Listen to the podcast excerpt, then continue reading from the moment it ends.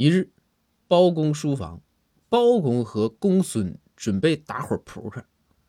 包公吩咐赵虎说道：“虎啊，去给我整一副扑克牌来。”赵虎答应一声，便快速出门。这啊，一等就是大半天。